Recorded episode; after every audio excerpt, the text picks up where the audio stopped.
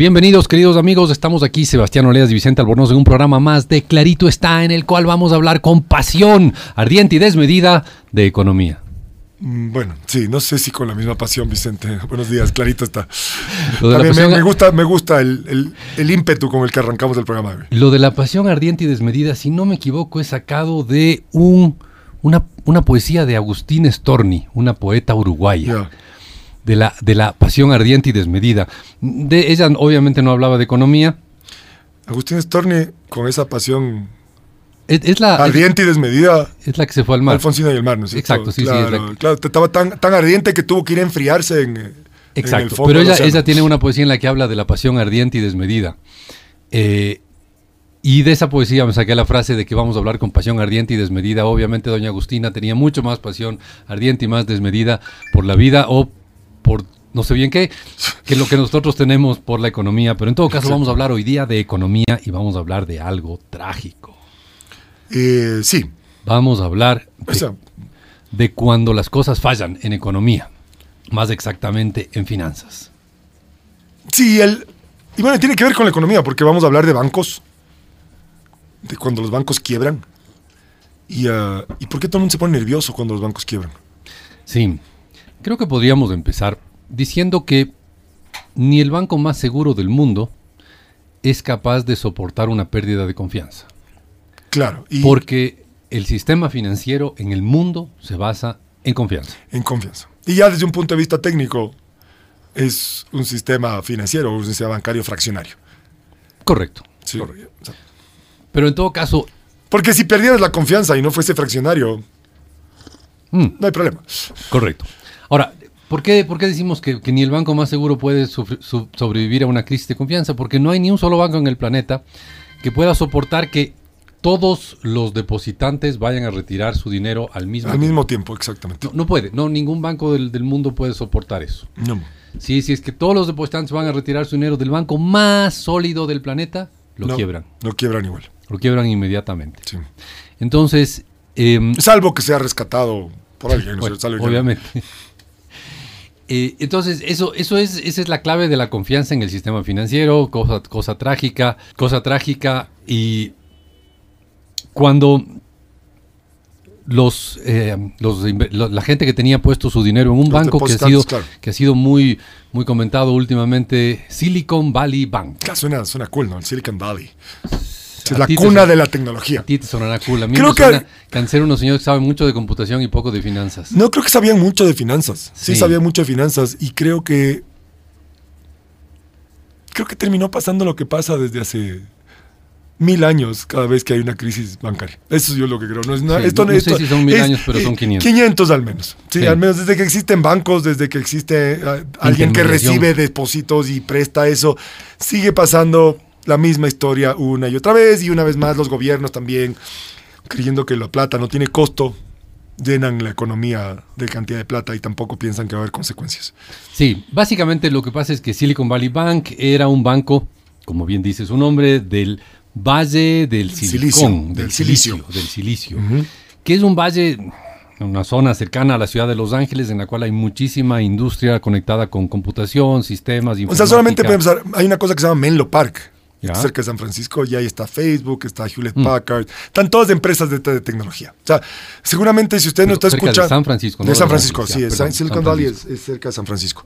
Y básicamente, si usted está escuchándonos en su teléfono, probablemente el producto fue diseñado en Silicon Valley o pensado en Silicon Valley. Si está siguiéndonos en Twitter, donde vamos a decir que estamos, el producto fue diseñado en Silicon Valley o pensado en Silicon Valley. Entonces, ¿dónde está? La computadora en la que usted Todo maneja el Twitter fue diseñada o pensada o creada en Silicon Valley. En Silicon Valley. Es una zona de enorme creatividad. Claro, y de atractivo, y de atractivo. Básicamente se forman estos clusters de tecnología, e inteligencia, ideas. Porque a dónde quieres ir si tienes alguna idea de tecnología, tienes que ir a dónde están todos, ¿no es cierto? Y ahí están los, los capitalistas, los que van a inventar. Todos los que necesitas para que funcione una empresa tecnológica. Exacto. Y bueno, y el Silicon Valley Bank se especializó en esto. Sí, el Silicon Valley Bank tenía mucho dinero depositado de fondos de inversión, fondos de, inversionistas. Correcto. Para, eh, para invertir en tecnología.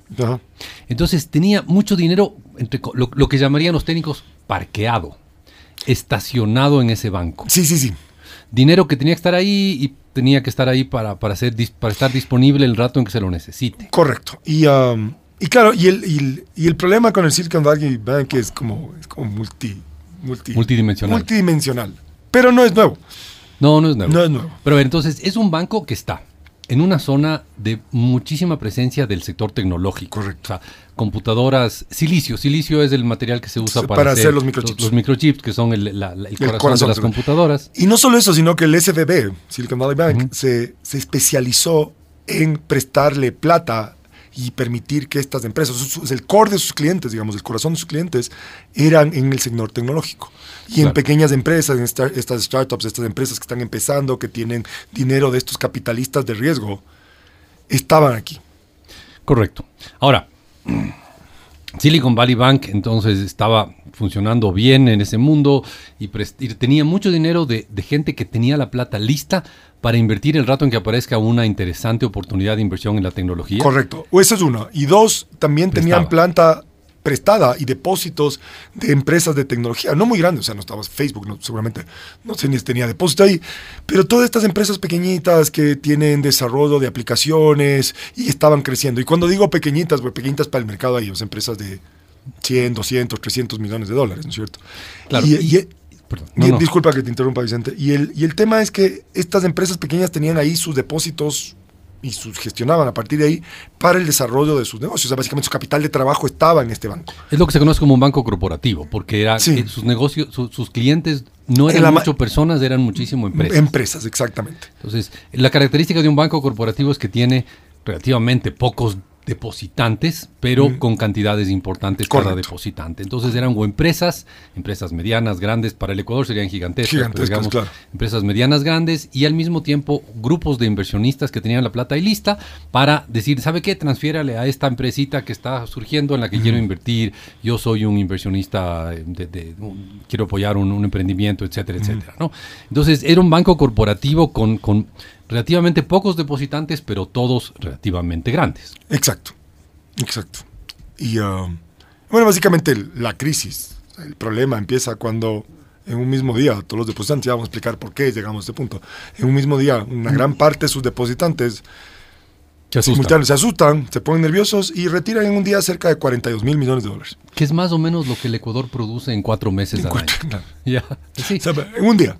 Y claro, y gracias a la tecnología, no necesitabas ir al banco. Es la cosa, la, típica corrida bancaria, y eso vamos a ver un poco más adelante, la típica corrida bancaria es una cola enorme de gente, de, gente corriendo al banco para sacar Por eso se llama corrida bancaria. No, corrida bancaria es porque sale todos los depósitos en Sí, pero, pero el hecho es que corren del... la gente va al banco y se hace una cola enorme en el banco y la gente saca la plata del banco. Y gritan y le gritan a la gente, por favor, ¿dónde están mis depósitos? Cosas. Pero no, aquí simplemente abrieron su aplicación y, transfirieron a otro Y transfirieron a otro banco y pum, eso, fue todo. Y claro, eso es lo que, digamos que eso no fue la causa de la crisis. No, no, no, no, no. La gota que derramó. Claro, eso, fue la lápida sobre el, sobre el banco. Sobre la, tumba del banco, exactamente.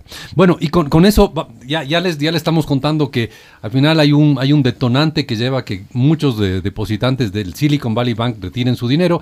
Y vamos a entrar en eso un poquito más en detalle luego de una corta pausa. Pero queremos decirle antes de irnos que para nuestra gran alegría, ustedes nos pueden escuchar en radios de cinco importantes ciudades del país. Estamos en Babahoyo los viernes a las 10 y media de la mañana en radio I99 98.9 FM.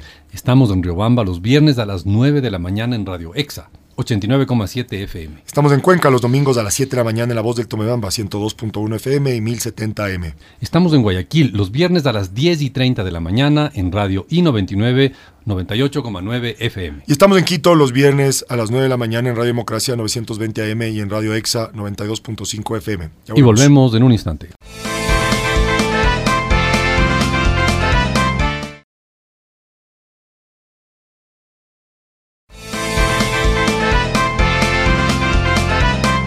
Volvemos, queridos amigos, volvemos Sebastián Oleas y Vicente Albornoz aquí a su programa Clarito está, en el que con pasión ni tan ardiente ni tan desmedida, pero con pasión sí, estamos hablando de un tema incómodo, un tema desagradable, la quiebra de un banco. Claro, la quiebra de un banco, exactamente. Bienvenidos a todos, segundo segmento de eh, Clarito, está.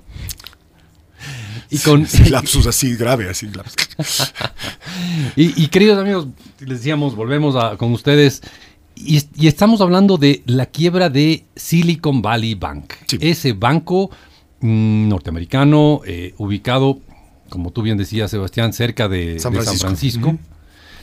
Y que de golpe un día estaba bien, bueno, al menos un día parecía estar bien y el día siguiente estaba quebrado.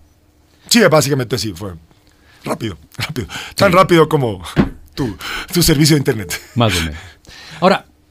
¿Qué es lo que, qué es lo que pasó que, que llevó al banco a una situación que generó desconfianza? Sí, creo que hay varias, hay varias, hay varias razones, digamos. Obviamente nos quedaremos cortos con algunas, pero hay varias razones. Y primero, hay un tema de, desde el punto de vista del banco, de poca diversificación de sus inversiones. Sí, el banco cometió un grave error y puso mucho de su dinero en un activo que iba a perder valor. A ver, y eso, y eso es, es, quizás, no sé, tal vez algún banquero experimentado nos diría, pero qué error de principiante. Claro. Porque se puso mucho dinero en una sola cosa. Sí, pero hasta tu abuela y mi abuela nos hubieran dicho, pero mijito no ponga todas las los huevos en la misma canasta. Sí. ¿No es cierto? Un poco eso es lo que pasó con Silicon Valley Bank, pero el, problema es que, claro, ponen todo en un solo sitio, creyeron que estaban haciendo algo práctico, com, a cierto punto cómodo. Y, seguro. Y seguro. Claro. Y de golpe, ups, nos quedamos sin plata. Sí, hay... Y, y aquí tenemos que hacer una pequeña explicación de, de cómo se valora un bono del gobierno norteamericano, que es una de las inversiones más seguras. Que sí, en principio, generalmente cuando te dicen, bueno, ¿cuál es el, activo libre de riesgo? Ah, el bono del Tesoro norteamericano. el, bono del Tesoro americano es en las clases de finanzas y de economía lo más seguro que puede haber. Sí, porque siempre el gobierno norteamericano paga sus deudas. Correcto. El problema es que esos bonos, si bien los va a pagar el gobierno americano, no los va a pagar mañana, sino cuando se venzan. Exacto. O tú puedes salir al mercado antes de tratar de venderlos, ¿no es cierto? Pero... Ese es el problema. Entonces, a ver, yo compro un bono que me va a pagar 100 dólares de aquí a 10 años. Muy bien. Entonces, como te va a pagar de aquí a 100, a, 10, años, 100 dólares, la pregunta es cuánto esos 10, 100 dólares valen al día de hoy. A ver, me voy a inventar, Sebastián. Digamos que la tasa de interés está en 0.1%, como estaba hasta hace un año y medio. Exacto. Entonces, voy a ganar 0.1% cada año. Entonces, si son 10 años, pues es 1%. Entonces, ese bono que me va a pagar 100 dólares de aquí a 10 años, hoy día vale 99. 99, así nomás. Porque, porque voy a ganar 0.1% cada año, como la tasa de interés que teníamos hace año y medio. Y entonces el bono vale 99 hoy día, en 10 años va a valer 100. Exacto. Y eso, estamos quizás llevando los números a, extremos, pero eso es lo que pasa con bonos del Tesoro americano. Mientras más baja la tasa de interés, más alto es el precio. Ahora me voy a inventar, Sebastián la tasa de interés en Estados Unidos sube de 0.1 a 1%. O sea, pasa de un nivel bajísimo a un nivel bajo. De 0.1 a 1. Esa es la cosa, es la cosa. Sí, sí, o sea, es bajo, 1%. Históricamente. Pero, se acaba de multiplicar por 10 la tasa de interés. Ese es el punto. claro. Ese es el punto. Pasa de 0.1 a 1%. 1% es bajísimo. Sí, sí, pero, pero así, así, está claro. ¿no? Pero es 10 veces más la tasa de interés, pues. Exacto. Entonces, ese es el problema. Ahora, si la tasa de interés es 1% y el bono se vence en 10 años, ¿cuánto vale ese bono ahorita? Más o menos 90.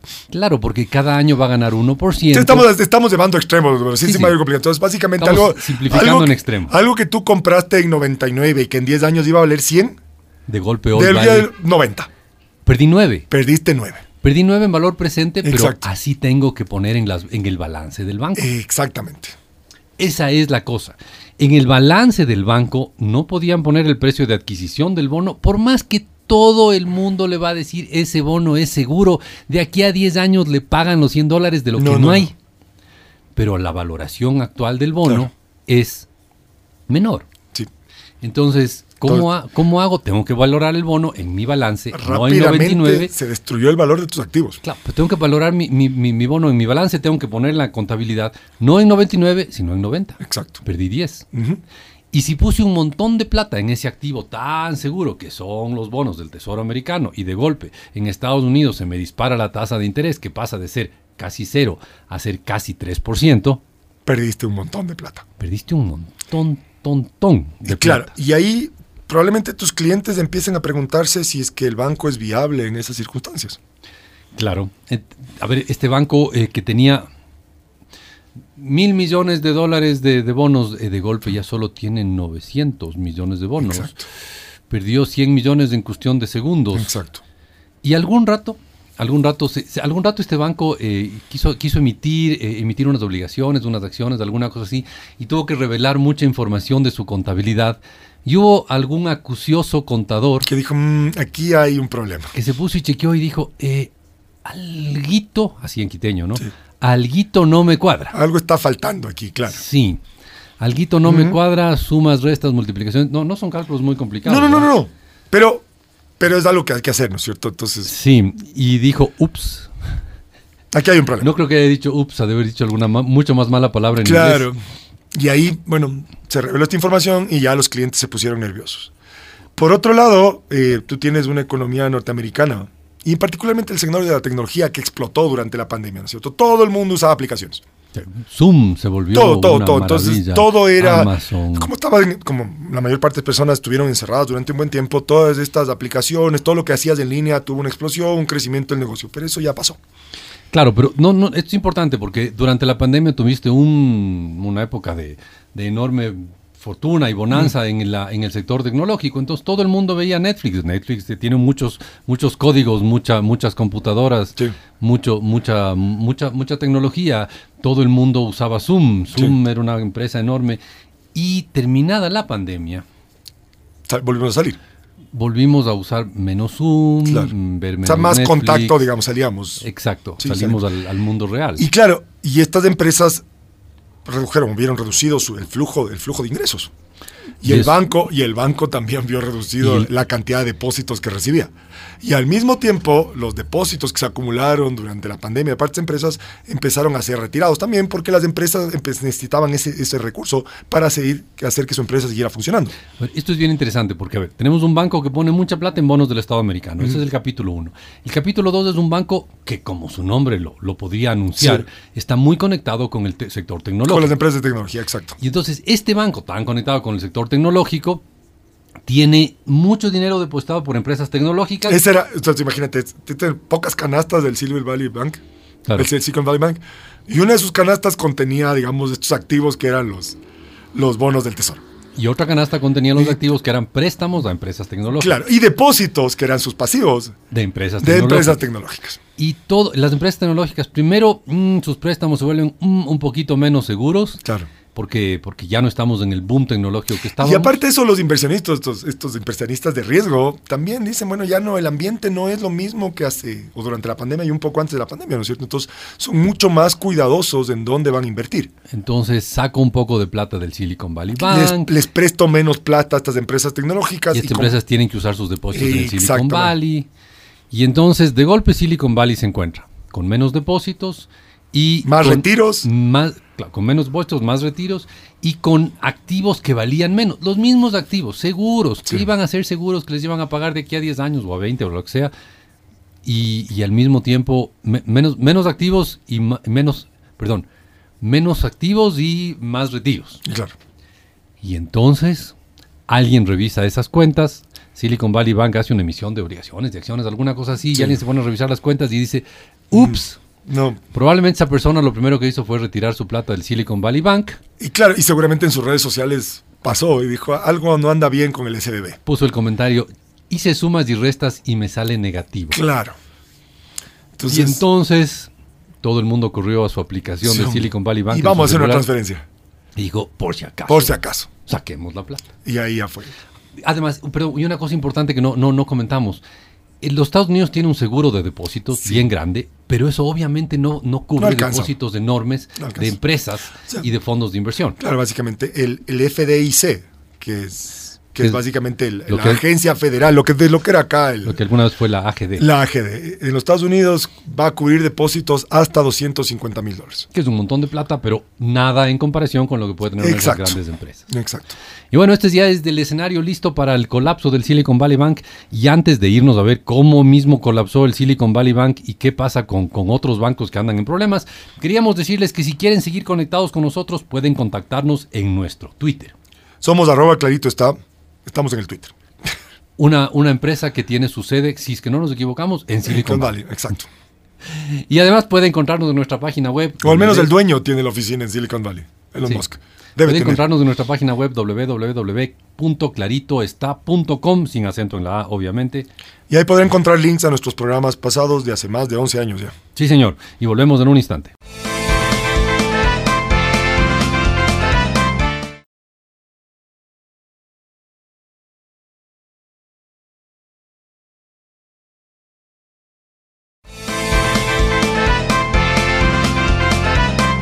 Y volvemos, queridos amigos, Sebastián Oleas y Vicente Albornoz, volvemos al programa Clarito está en el que estamos hablando con cierta pasión.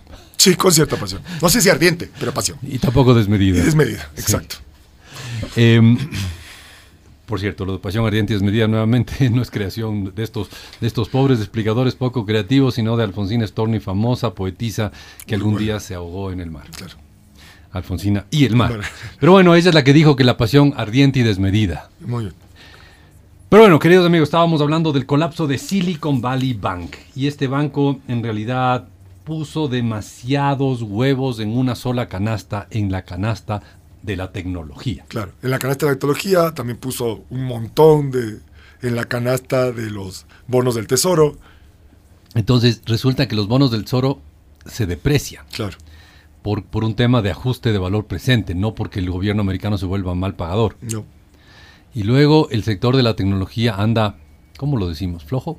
Más o menos nomás. Debilucho. Debilucho. Ah, no, no, no flojo, no, debilucho. Debilucho. Sí, claro, o sea, no, no, o sea, no tiene, digamos, el auge y empuje que tenía hace algunos años. Simplemente, quizás se están reajustando el tamaño.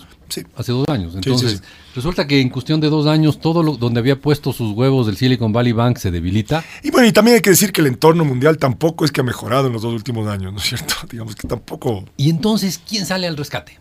Para variar el gobierno la Reserva Federal de Estados Unidos, que es el nombre largo y complicado del Banco Central, de Estados Unidos. Exacto.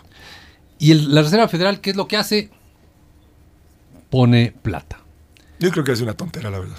Puede ser, pero al final lo que hizo la Reserva Federal fue calmar los nervios. Claro, el tema, el tema con las corridas bancarias es, bueno, si se te va a un banco, digamos, ya, o sea, uno. Ya.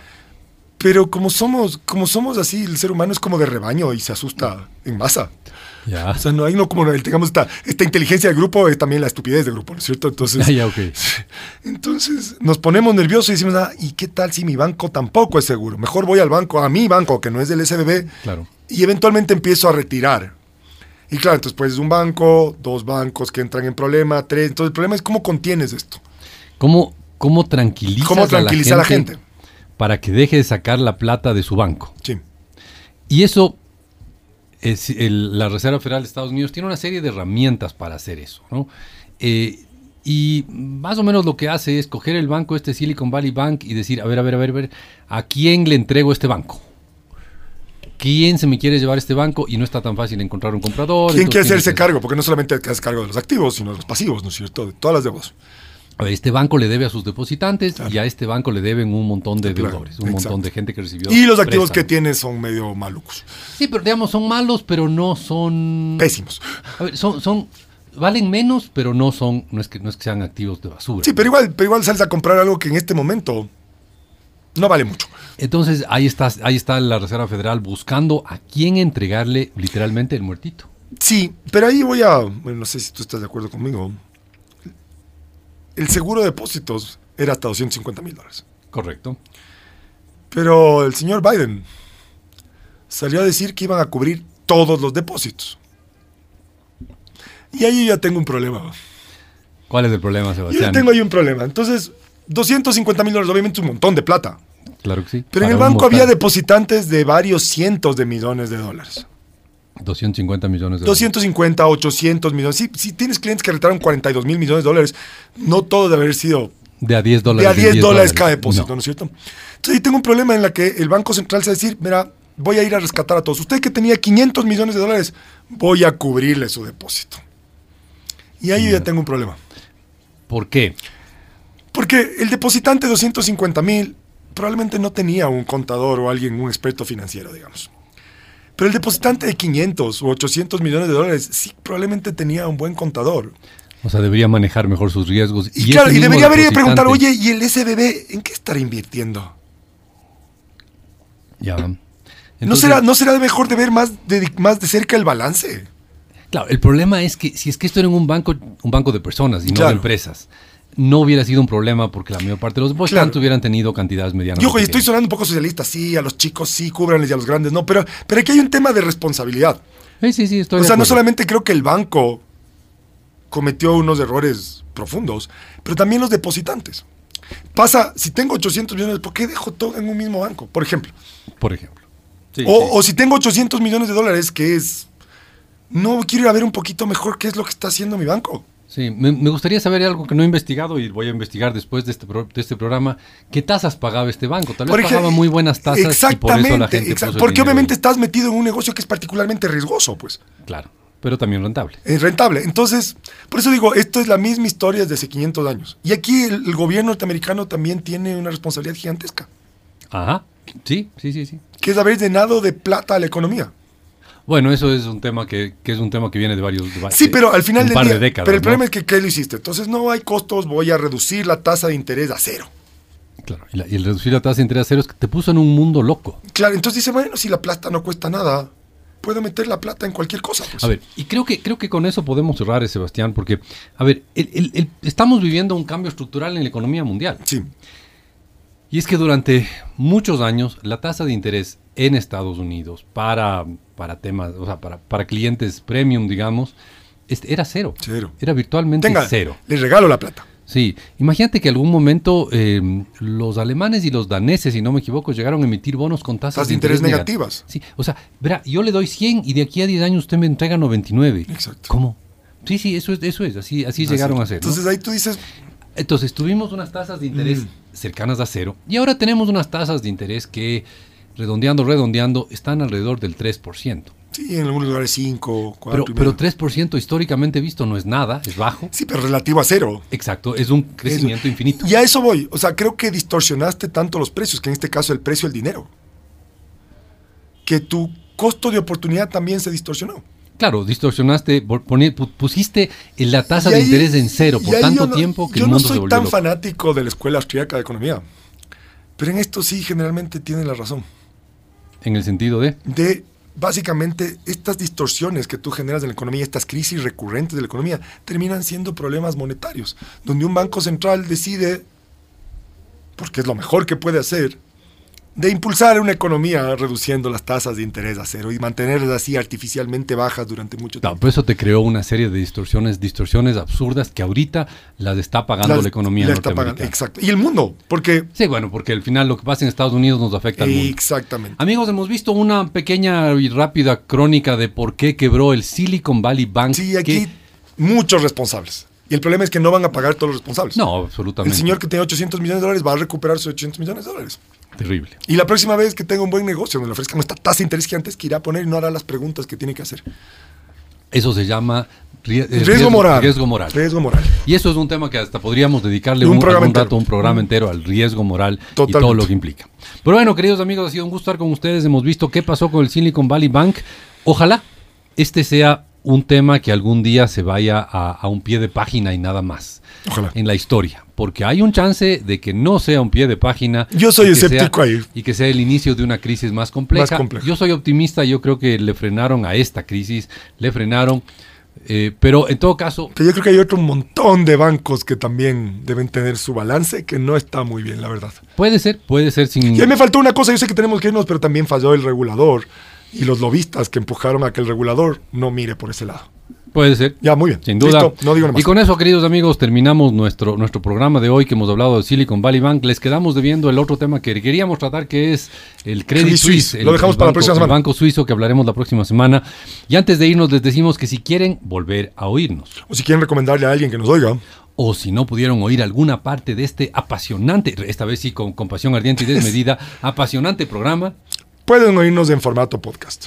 Los podcasts no son otra cosa que archivos de audio que se guardan en el Internet, en la web. Sí, y puede oírlos en plataformas pagadas o no, como Spotify, Google Podcast, Apple Podcast, entre otros.